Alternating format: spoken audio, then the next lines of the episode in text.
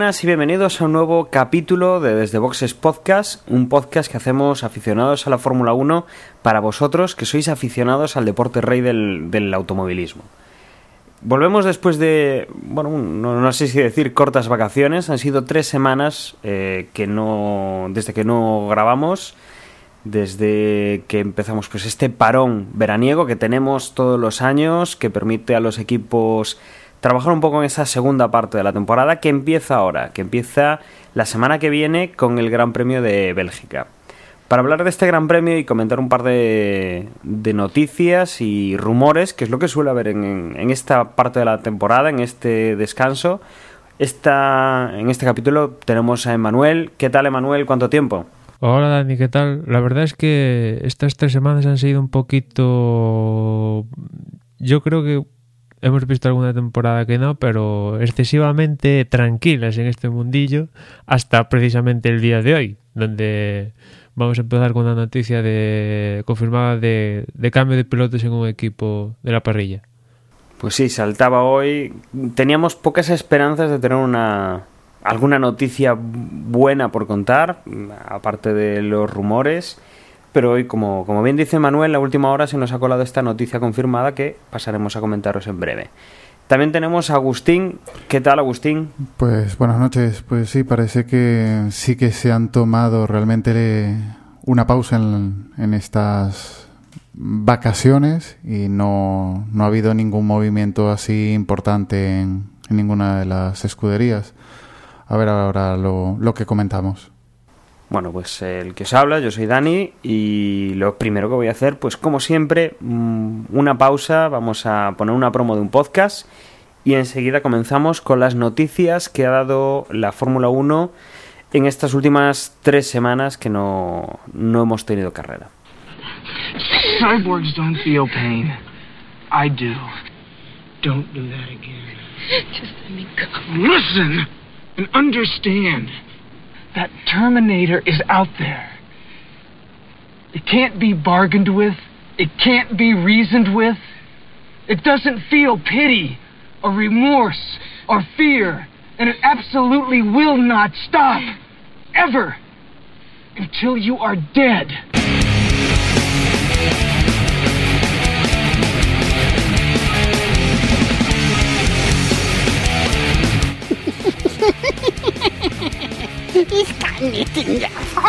¡Oh no! ¡O puede que sí! ¿Quién sabe?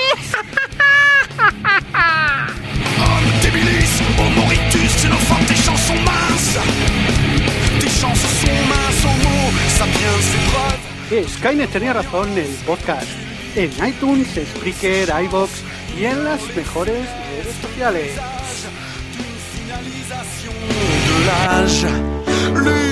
L'humain excessivement excessif.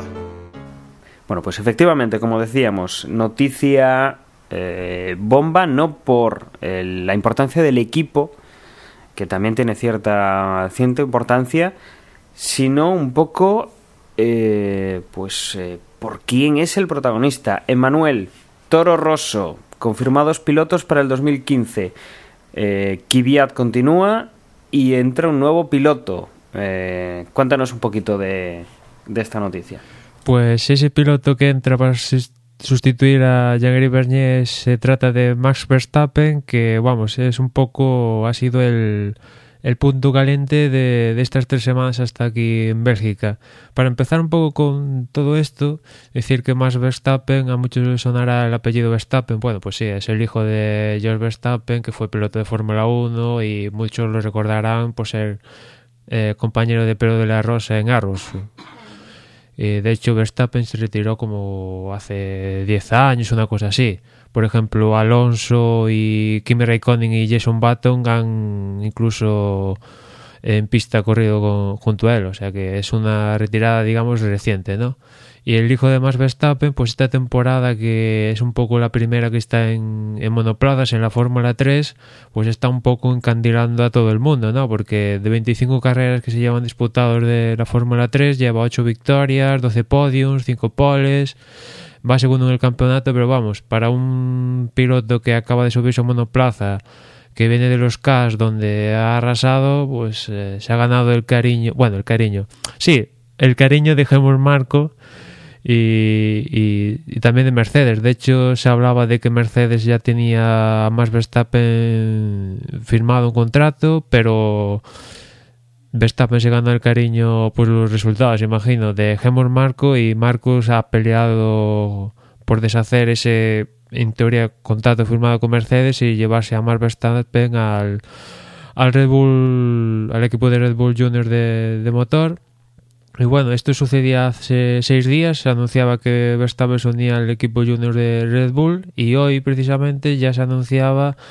eh, pues eso, la nueva alineación de pilotos para Toro Rosso con Daniel Kvyat y Verstappen.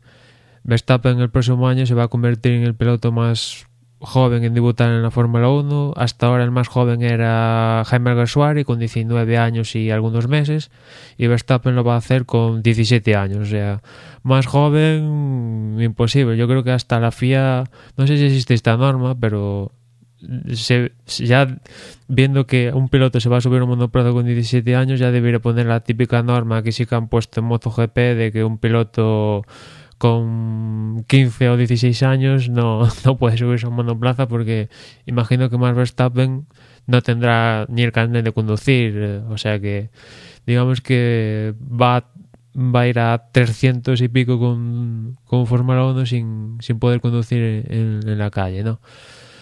Y un poco esa es la, noticia bomba de, del día. La verdad es que viendo los resultados de la Fórmula 3, pues oye, promete y tal, pero no deja de ser su primer año en un monoplaza y aparte un monoplaza como la Fórmula 3 que es un, bueno, con pocos caballos, aerodinámica, están hechos para, para luchar entre los veintipico pilotos que hay en la categoría, con mismos, o sea, mismos coches, etcétera y bueno, a, la mayoría, pues aparte de la Fórmula 3, después tienen que pasar pues, por GP2, las World Series, otros campeonatos hasta llegar a la Fórmula 3. Y en cambio Verstappen ha, ha sido de karting a la Fórmula 3 y a un Fórmula 1 directo.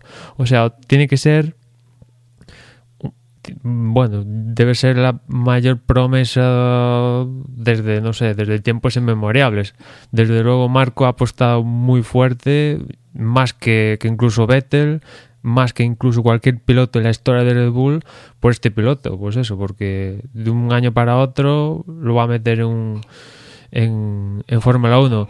Y Toro Rosso va a tener la alineación de pilotos más joven de la historia, porque creo que Daniel Kvyat creo que ahora tiene como 19 años y Max Verstappen a día de hoy tiene 16, pero el 30 de septiembre cumple ya los 17 y bueno eh, y con, esto, con este movimiento también de Toro Rosso, al tener a Kvyat y, y, Verstappen, pues eh, hace pensar que va a pasar con Red Bull, que tiene a Vettel y Ricciardo. Ricciardo que ha sorprendido a todos con su gran rendimiento. Y después tenemos el rendimiento de Vettel, que entre comillas, pues ha decepcionado. Y, y esto quiere decir que si tienes un piloto como Kvyat, que la verdad este año lo está haciendo bastante bien, y después a Verstappen, que lo acabas de meter y que apuestas todo por él, uno con 19, otro con 17, eh, dentro de dos años o así, imagino que uno de estos los querrás, lo querrás subir a Red Bull, porque si no lo estarías quemando. Y la verdad es que tanto Kvyat como. Bueno, Verstappen habrá que verlo, ¿no? Pero Kvyat parece que promete, ¿no? con lo cual yo imagino que Vettel le quedarán un par de temporadas antes de cambiar de aires. Es mi suposición esto de Vettel. ¿Y no, puedes, y no crees que pueda ocurrir como antes de, subir uh, Vettel al primer equipo? Que potencien para los próximos años el Toro Rosso y que sea realmente un equipo competitivo. No a la par de Red Bull, pero sí competitivo con dentro del campeonato. Hombre, desde luego Renault, o sea, Renault se va a centrar en si este año Renault ha dicho que para cada equipo que llevaba sus unidades de motor, ya sea Red Bull, Toro Rosso, Lotus, Caterham, cada uno tenía su especificación concreta de unidad de potencia, al contrario de, de, por ejemplo, Mercedes, que tenía un núcleo y han sido los equipos a los que se les suministraba los que se han tenido que adaptar a ese núcleo. Eh, Renault ha, ido al contrario, ¿no? Se ha adaptado a cada equipo, ¿no? Y ya de cara a la próxima temporada, ya lo ha dicho Renault, que prácticamente es como decir Red Bull, que se van a centrar tanto en Red Bull como en Toro Rosso, con lo cual eso, y aparte del aprendizaje de este año, va a ser mejor para los dos, tanto para Red Bull como Toro Rosso. Y aparte ahí en Toro Rosso sigue en el equipo James Kay, que uno de las promesas en cuanto a directores técnicos de la parrilla. Y el equipo, pues desde curiosamente una temporada mm, un poquito malilla, creo que la última de, de Alguersuar, ¿no? Cosa así, más o menos han subido posiciones, el rendimiento de, del coche ha ido bien. Es verdad que esta temporada, por ejemplo, Kvyat en, en Alemania, creo que fue, tuvo que salir por patas porque el coche, vamos, por poco sale chamuscado de, de pista. Con lo cual yo creo que al final el rendimiento del coche va a estar a la altura, hombre, no te dirá a la altura de Red Bull porque evidentemente ahí tiene que haber una diferencia, solo por presupuesto, aunque sean, digamos, casi el mismo equipo, pero yo creo que, digamos que se van a ver las cualidades de, Verstappen. Mm, vamos a ver qué, qué, qué hace, porque la verdad es que es un poco incertidumbre total, o sea, porque le puede salir muy bien o se puede hundir, porque es un chaval que tiene 17 años. O sea, es presión. Yo creo que es mucha presión para él, pero bueno. Y que, bueno, en detrimento, este, esta llegada, en detrimento sobre todo de, de Carlos Sainz Jr., que digamos que es el piloto que sonaba, que se hablaba, que parecía que era el que iba a estar preparado para, para entrar en el equipo, que no es tan joven, es joven, pero, pero no, no llega a la edad de, de Verstappen y que podría levantar incluso un poquito menos de duda, ¿no? Es un piloto pues que ya tiene más experiencia, que ya tiene más edad, que, que eh, por lo menos pues no, no llega tan novato como, como estamos viendo a este, a este piloto que, que bueno, con 17 años ¿vale? Que, que es gente que, que, está muy preparada, que tiene la cabeza muy bien amueblada, pero que tienen que aprender unas cuantas cosas. Y yo creo que el ejemplo más claro de que hay que aprender unas cuantas cosas es Lewis Hamilton, que llegó eh, siendo una gran promesa, se estrelló un poco en la, en la inexperiencia del, del primer año, habiendo hecho pues eh, a nivel técnico, a nivel de, de, capacidad, pues una gran temporada, pero que con experiencia no contaba y que, le jugó una muy mala pasada. Habrá que ver eh, si a Max Verstappen le pasa lo mismo y, y si Carlos Sainz Jr., que bueno, como somos españoles y, seguimos pues eh, los pilotos de este país, pues si le queda alguna posibilidad de, de subir, porque realmente no me sorprendía tanto la noticia por el hecho de, de, la juventud que pueda tener este piloto, sino más bien por el por el hecho de que eh, había pilotos que sonaban desde hacía más tiempo, que parecía que tenían, digamos, una, una preparación o un tiempo ya de, de, decir, pues es posible que sí, que salte a, sí. al equipo Toro Rosso. De hecho, yo creo que si me preguntas hace tres meses, yo estoy por seguro que en Toro Rosso tenían listo para anunciar que su pareja de pilotos iba a ser Kvyat y Carlos Sainz Jr. Carlos Sainz Jr. que está líder en las World Series estas by, by Renault, que parece indicar que las puede ganar. De hecho, creo que puede ser el primer Red Bull, el primer piloto dentro del programa de Red Bull que gane las World Series. Y ya hizo unos cuantos test con, con Red Bull y los tiempos eran bastante buenos entre comillas, también se tenía el cariño ganado por Helmut Marco, que es mucho de esto de, mimar a ciertos pilotos, a, otro, a otros los lleva por el camino de la amargura, aún estar dentro del programa de, de pilotos, pero a otros los mima igual demasiado. Carlos Sainz Jr. era uno de estos de que, digamos que si la relación era fluida, y de repente pues ha surgido la eh, pues eso Max Verstappen de no se sabe dónde y le ha llevado todo de momento le ha llevado el puesto en Toro Rosso. Ya Carlos ahí os acordaréis que sonaba el año pasado para sustituir ahí a ahí ya es que ni me acuerdo cuál era el anterior piloto de, de Toro Rosso. Estaba entre creo que Félix da Costa y una cosa y él y finalmente en Toro Rosso se decidieron por Kvyat que también estaba en las GP3 en el mismo equipo que precisamente que, que Carlos Sainz Jr. la temporada pasada y este año el programa era para Carlos Sainz Jr. era ganar las World Series va camino de eso y si las gana pues veremos un poco entre comillas, como premia Red Bull a, a Carlos Sainz Jr. Si lo lleva a la GP2, lo mantiene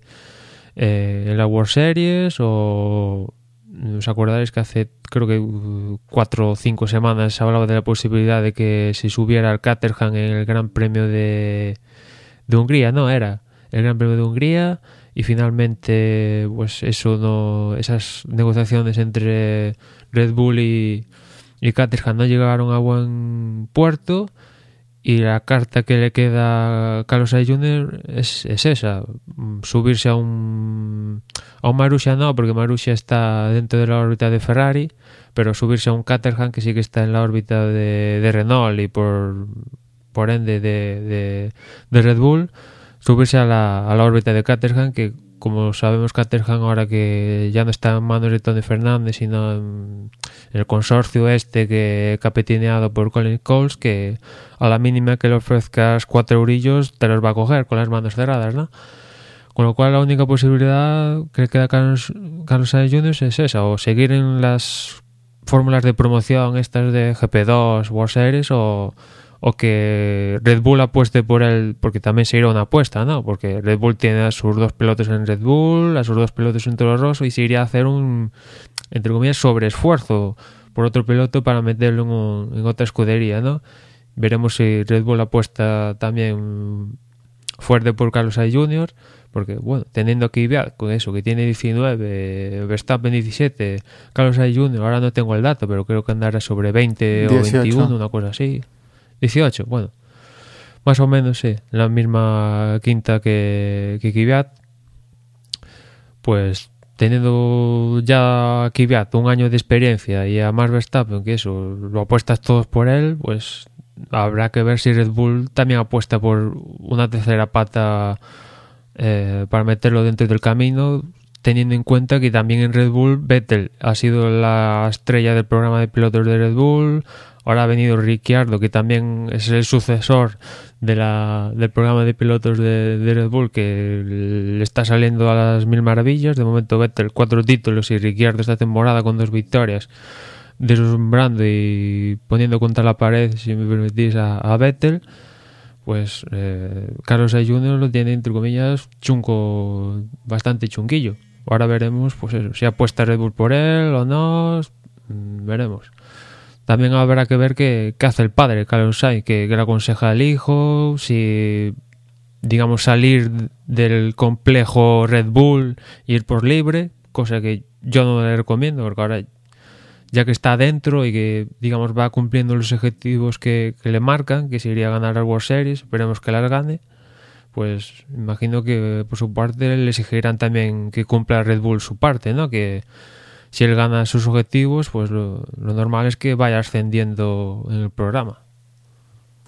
Pero bueno, ya sabes que en Red Bull hacen lo que lo que ellos creen que es mejor para el equipo, no lo que le dice la gente, eh, por muy Carlos Sainz padre que seas, eh, vamos, no, no, no les van a imponer nada. Eh, habrá que ver un poco cómo, cómo solucionan esta situación que, bueno, pues para los intereses de Carlos Sainz Jr. es complicado, que, que bueno, que se presenta interesante con, con este chaval que pues eh, llegará con muy pocos años de, de vida a este deporte, que, que estará ahí en un equipo, no vamos a decir puntero, pero sí que es una... Yo creo que eh, es una cantera de pilotos a nivel de la edad en la que están entrando ahí eh, pero no se puede comparar con un Arrows, un Minardi como, como en hace tantos años, donde empezó Fernando Alonso, donde empezaron muchos pilotos, eh, ya que no, desde luego sí que está lejos de, de la situación de parrilla que podía tener un coche de aquellos en, en principios de los del, del año 2000 o así. Yo creo que, que puede ser interesante, ¿no? Que tenga un coche medianamente competitivo, a ver qué puede hacer este, este piloto tan joven. Sí, por cierto, que antes decía que no me acordaba qué piloto sustituía a Dani Kvyat. Pido perdón porque el piloto que sustituye era precisamente a Daniel Ricardo, ¿no? O sea que un error por mi parte. Y por cierto, hablando también de posibles pilotos que pueden entrar próximamente en la parrilla, hay uno que es posible que entre ya para el Gran Premio de, de Bélgica dentro de, de Caterham. Se habla de que André Lotterer creo que se dice así, que ya llegó a hacer algunas pruebas con Jaguar hace, hace 12 años, en el 2000, 2002. Ahí también está relacionado con Colin Coles. Parece que Colin Coles tiene que, como que pagar viejas deudas con amigos y tal.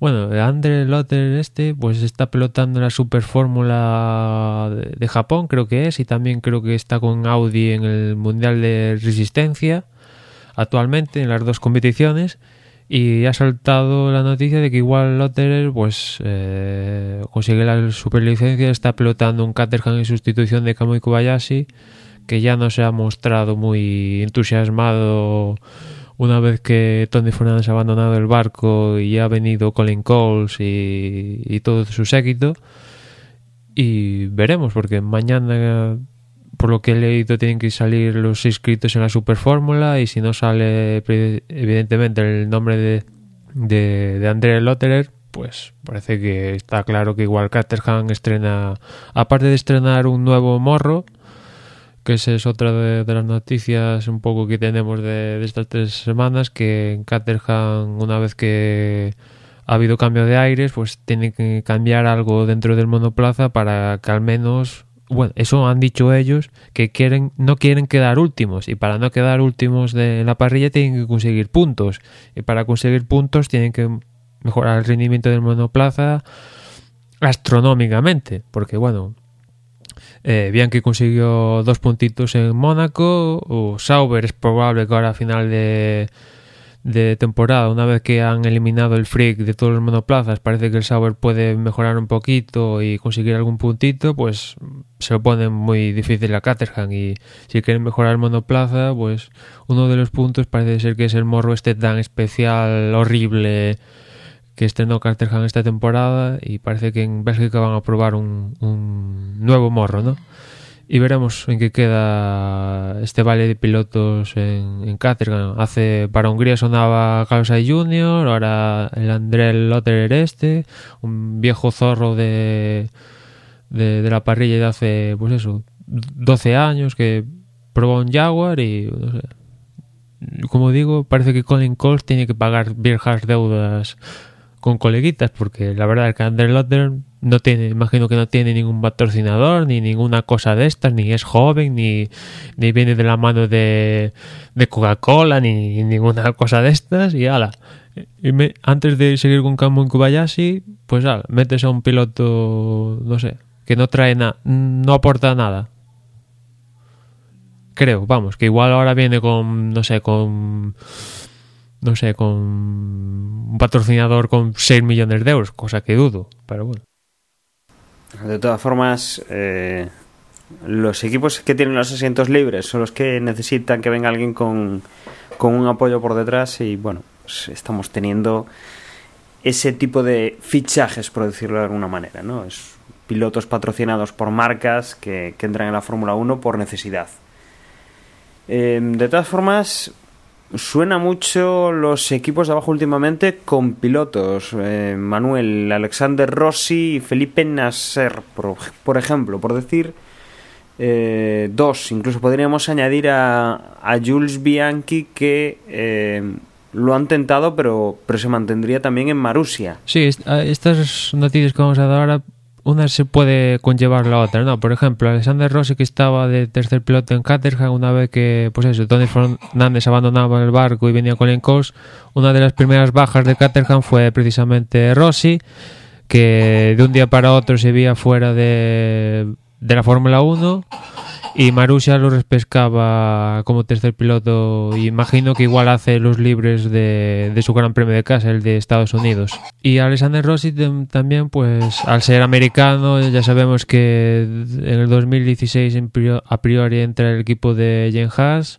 americano y ya ellos ya han manifestado que quieren contar con, con, un equipo americano y actualmente dentro del círculo de la parrilla el único americano pues es Alexander Rossi, ¿no?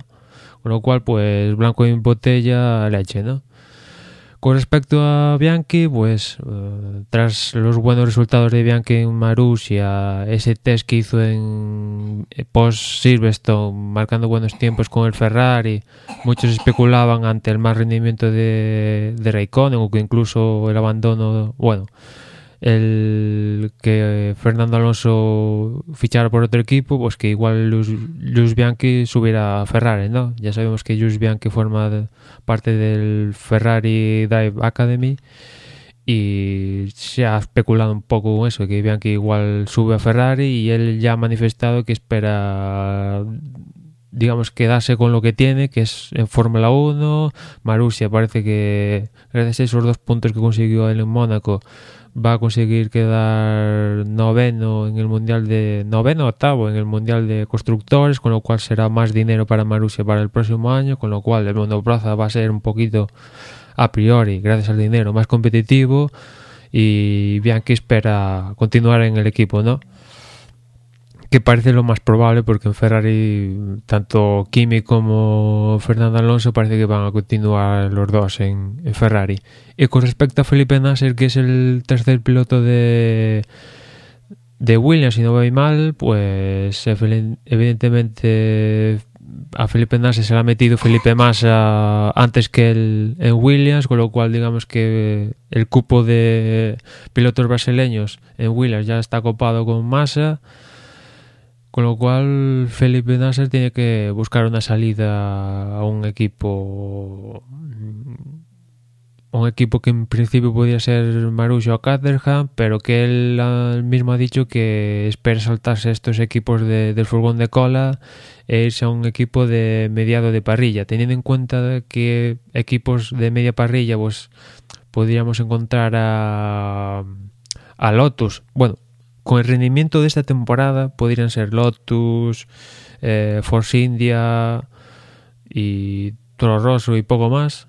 Pero claro, imagino que Felipe Nasser cuenta con que, por ejemplo, Sauber mejore el rendimiento de, la, de esta temporada, que pues eso, está penúltimo, creo, en el Mundial de Constructores, apenas lleva uno o dos puntos, si no mal. Y imagino que espera que Sauber dé un salto hacia adelante, ¿no? Y se habla que Felipe Nasser, que tiene el apoyo de varios patrocinadores de, Brasil, que ya sabemos que Brasil, creo que, que alguna vez lo dijimos, que es uno, que es uno de los, países con más audiencia del planeta de, en cuanto a los que ve Fórmula 1, pues suele tener patrocinadores jugosos de, para sus pilotos. Y Felipe Nasser, pues eso, imagino que tendrá que Sauber mejore el nivel gracias a él, gracias a su dinero, ¿no?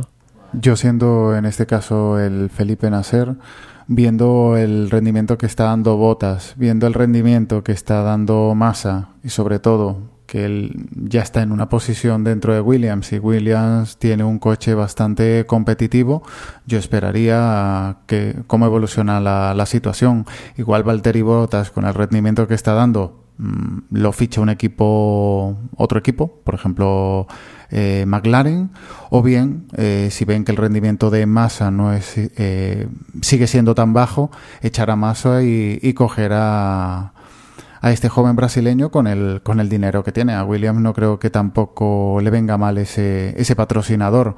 Y en el caso de, de Bianchi, que Bianchi esté diciendo que quiere permanecer en Marussia, no va a decir que no pero sí, yo creo que siendo lógico, si el año que viene mm, se fuera Raikkonen y queda una plaza eh, libre en Ferrari y contactan con él, vamos, mm, ya está entrenando con Ferrari, así que no sería descabellado pensar que, que sí que entraría entre entre los pilotos. Bueno, a priori, a priori, evidentemente, cambiar de Marussia Ferrari dirías con los ojos cerrados, venga, sí, voy.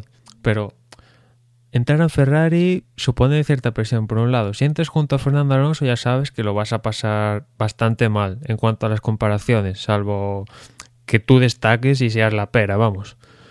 Después, si el coche no tira tira mal, que parece que va a tirar mal, veremos, ojalá tire bien, pues mmm, casi mejor quédate en Marussia que por lo menos si haces algo novedoso vas a destacar sobremanera, ¿no? Y porque Ferrari se te va a comparar a Kimi ya lo estamos comparado con lo que hizo Massa la temporada pasada y con lo que hace Fernando todos los días, ¿no? Y eso son comparaciones que, que yo si fuera Kimi, que igual a él le dan igual. Pero a mí me jodería un poquito que, por ejemplo, Massa a estas alturas igual creo que tenía más, más puntos. Eh, Fernando en carrera le ha ganado todo en todos los grandes premios en, al final de, carrera. En clasificación casi está casi también la ha ganado en, todas las clasificaciones, con lo cual pues ahí meter a Jus Bianchi pues imagino que igual él un momento se lo plantea así, ir a Ferrari, es Ferrari, muy guay y tal, pero después piensas que igual tienes que luchar con Fernando Alonso, toda la presión de Ferrari, que hay que mejorar, que hay que ganar el título, todas estas cosas, pues igual no es la mejor idea de momento. Si imagínate que Ferrari viniera de la época dorada, que por ejemplo lo que, lo que le pasó a Ricciardo, que viene de un Red Bull que viene de ganar cuatro años, que no sé qué, que aún, aún teniendo a Vettel que precisamente viene a ganar cuatro años, pues digamos que sí, tiene que demostrar cosas, pero sabe que va a tener un coche competitivo para poder demostrar esas cosas, ¿no? En cambio Bianchi, pues si va a Ferrari, pues va a un coche que vete tú a saber que sale de ahí, ¿no? Pero por eso mismo, en tal caso lo tendría tendría más presión encima Ricciardo que, que Bianchi. Bianchi viendo los dos anteriores a él en el supuesto de que viniera el año que viene, tanto Massa como Raikkonen no han hecho nada y aunque tenga esa, esa comparación continua con, con, el rendimiento que pueda dar Fernando, tampoco se le va a exigir nada siendo su primer año en, en un equipo grande. Mm, en los entrenamientos, en estas pruebas mm, que hacen en, en ¿cómo se dice? Para, para hacer pruebas de coche, da un rendimiento bastante bueno. Mm, no se puede comparar porque, claro, mm, estos coches que, que, se usan en estos entrenamientos son bastante o un poco distintos de los que hay en competición, pero yo le veo opciones al piloto. No ha hecho, eh, está haciendo una buena temporada este año, entonces sería una evolución bastante congruente. Sí, que puede dar el salto, ahí sí, puede darlo, pero bueno, de momento Ferrari parece una puerta cerrada de momento. Y con respecto a Williams, que tú hablabas de botas y tal, esa es otra posibilidad para Felipe Nasser y también para Botas. Que igual Botas, pues eh, otro de los puntos candentes de, la parrilla es McLaren, que tanto Baton, que parece que Baton está más fuera que dentro, y después también Magnussen. Parece que los dos pero sobre todo Baton, recalco, los dos están un poco en el aire con respecto a la próxima temporada estar a bordo de, McLaren Honda, ¿no?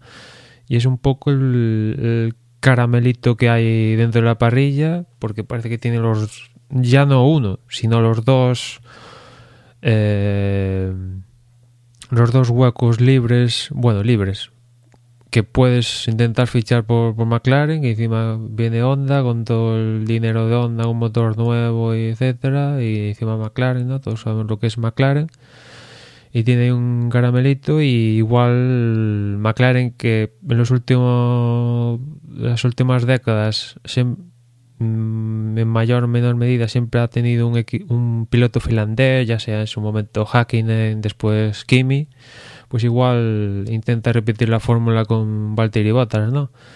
Ahí en, en, McLaren también ha sonado Roman Grosjean, que está pasando una temporada bastante mala en Lotus, y, y Grosjean, que fue el gran valedor eh, la temporada pasada, no, la anterior, cuando tuvo el choque este en Bélgica, que todo el mundo, bueno, estaba pidiendo la cabeza de Grosjean y que el gran valedor fue un poco eh, Eric Bouyer, precisamente ahora el, digamos, casi team principal de, de McLaren, pues igual Eric Bouyer se piensa en llevar a, a Grosjean a, McLaren. Es uno de los futuribles de, de lo que se habla dentro de, del mundillo. Lotus ya ha confirmado a Maldonado, ya lo hablamos en podcast anteriores y queda en Lotus también quieren confirmar a, a Grosjean, veremos, porque Grosjean ya ha dicho que sí, le da las gracias a Lotus por estos años y es muy bonito, ha conseguido points y tal y lo otro, pero él quiere ganar y Lotus esta temporada no ha ganado, más bien lo contrario y Grosjean decía que, que quien le asegura a él que la próxima temporada va a ser diferente, ¿no? Con lo cual, pues ya que el otro está mal, ¿por qué no arriesgarse a, a McLaren y probarlo con, Honda, no? Igual te viene bien, igual te viene mal. Es un puede ser un arriesgar o no, pero bueno, ya digamos que no, Grosjean no, no perdería nada, porque es cierto que el Lotus parece, también lo hablamos de que posiblemente el próximo año lleve el motor de Mercedes, pero vete tú a, saber si igual el motor Mercedes tampoco es tan importante como esta temporada, ¿no? Igual la próxima temporada, que es lo que yo imagino, si iguala un poquito más el tema este de motores y todo este asunto, igual pues eso no, no es tan importante y, y Grosjean tampoco perdería nada fichando por McLaren, si es que en McLaren lo están considerando de la mano de Eric Boyer como un serio aspirante a, a estar dentro de, del equipo inglés, ¿no? Que es uno de, pues eso, que ha intentado fichar tanto a Vettel, a Hamilton, a Fernando Alonso y no sé, te diría que casi toda la parrilla, ¿no? Y, si tuviera Senna, Prost y Schumacher también lo intentarían porque en los japoneses están deseosos por tener un, un piloto, digamos, como dicen en la, en la NBA, es un piloto franquicia, ¿no? Y tanto Baton que está a final de su carrera deportiva y como Magnussen, bueno, Magnussen que la temporada pasada cuando anunciaron en Estados Unidos que sustituía a Sergio Pérez decían que bueno, este, este chico, el danés va a ser la bomba, este, lo, va a ganar el World Series, que la ganó el año pasado, va a ser el nuevo mar de piloto y, y este año pues parece que un poco si, si viene un piloto ya le dan calabazas, ¿no? Así es la Fórmula 1. Bueno, y cerrando un poco este capítulo de fichajes y de rumores, tenemos una, una confirmación, Manuel, que, que yo creo que gusta, ¿no? Eh, se trata del Gran Premio de Australia, que parece ser que se ha firmado que hasta el 2020 seguirá rodándose, al menos hasta el 2020, en el circuito de Melbourne. Eh, buena noticia, ¿no? Un circuito interesante y que, que, desde luego no era no era bonito ver desaparecer. Sí, otra cosa será si sigue siendo el, el Gran Premio inaugural. Eso ya puede ser que cambie, que ahí sea Bahrein o, o otro por ahí, otro que se invente Eccleston, pero sí que, como comenta, sigue que el Gran Premio de, Australia en Melbourne, en Albert Park, pues sí, es un circuito ahí, como sabemos, ¿no? Ser urbano, que puede llover, que pueden hacer varias condiciones, el trazado da para varios tipos de carreras y suele ser una carrera bastante entretenida y más al ser, como suele ser el inicio del campeonato, pues es una buena noticia que, que se continúen estos grandes premios eh, dentro del calendario. Que ahora, imagino que ahora que ya estamos, que vamos a entrar en la segunda parte de, del año, ya se, imagino que dentro de dos, tres semanas ya saldrá algún borrador del calendario del próximo año. Pues habrá que estar pendiente de, si realmente pues cambia el calendario, un poco los premios, los grandes premios inaugurales o no. Y yo no sé si tenéis alguna cosa más que añadir de noticias o ya directamente pasamos al Gran Premio de Bélgica.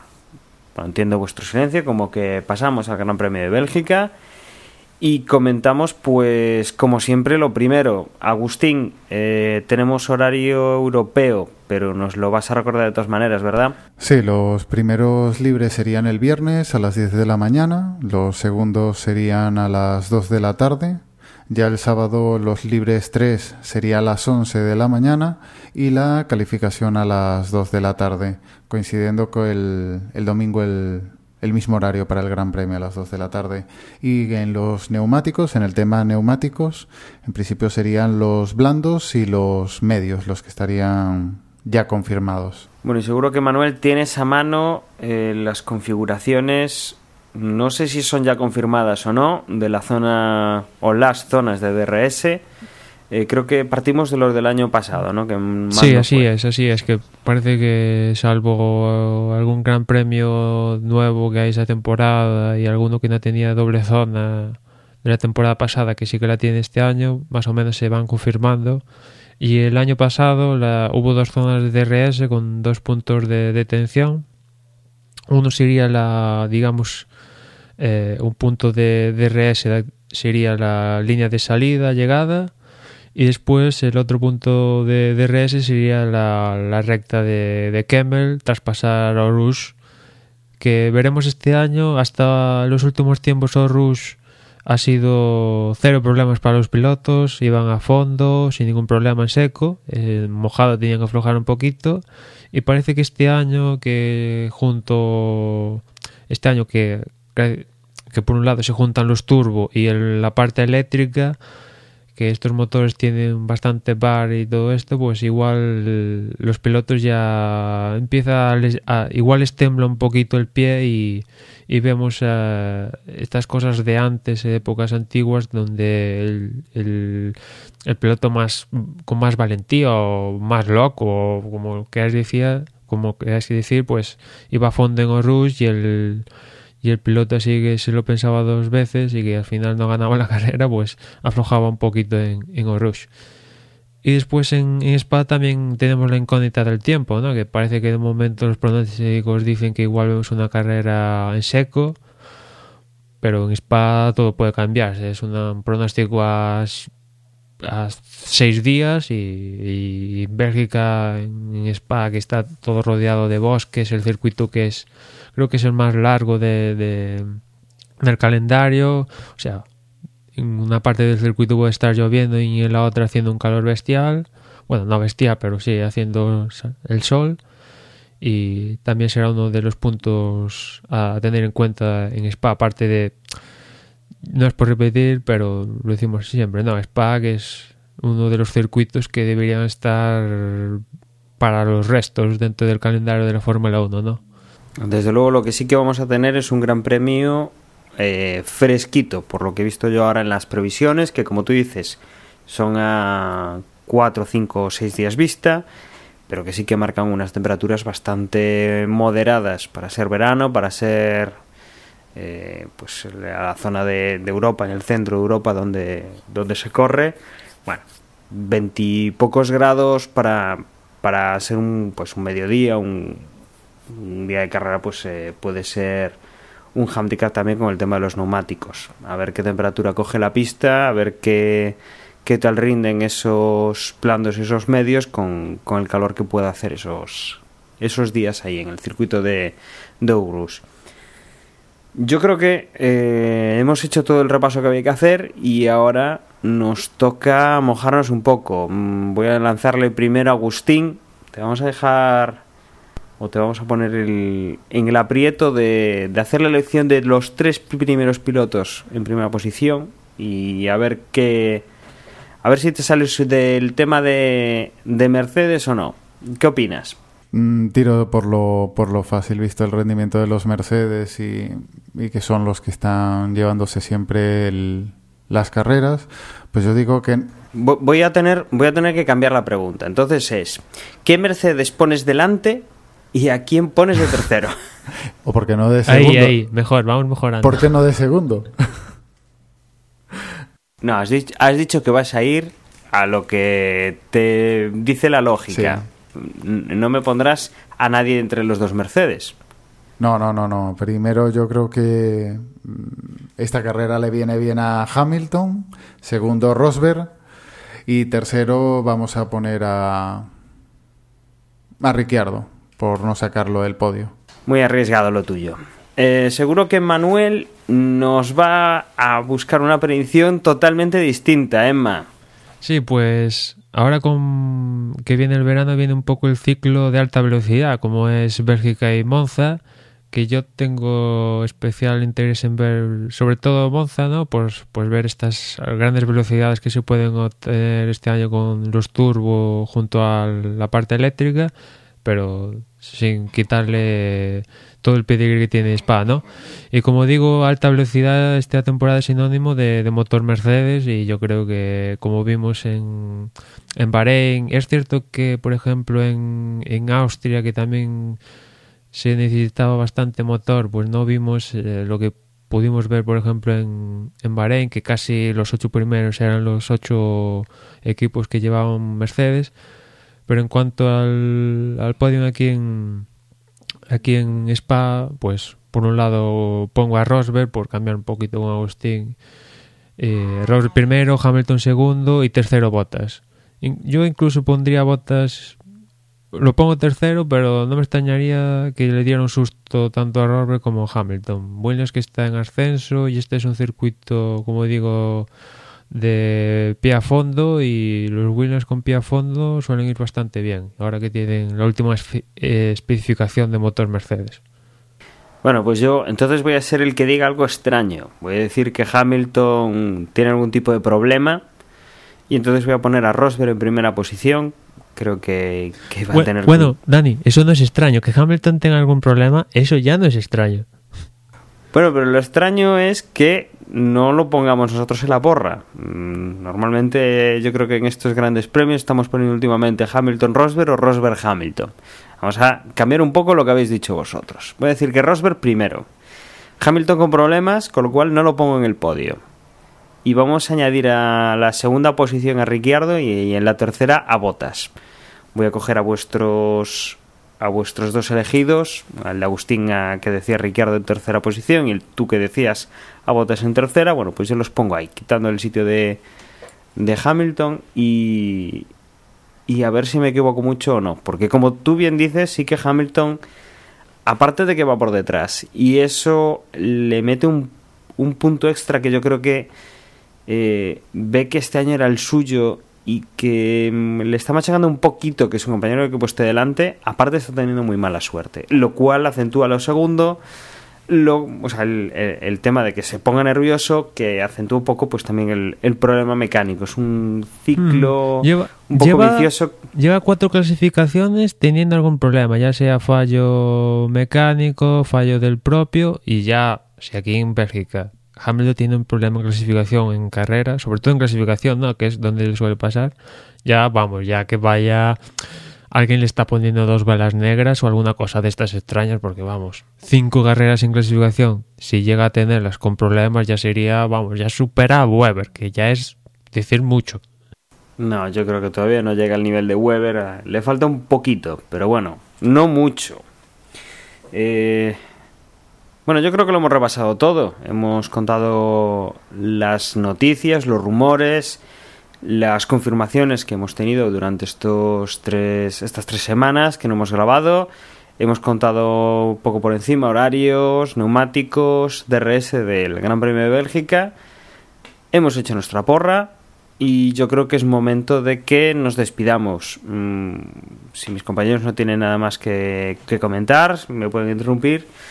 Si no, eh, os recuerdo para cualquier cosa que, que necesitéis, nuestro punto de, digamos, central en internet, desde box.es.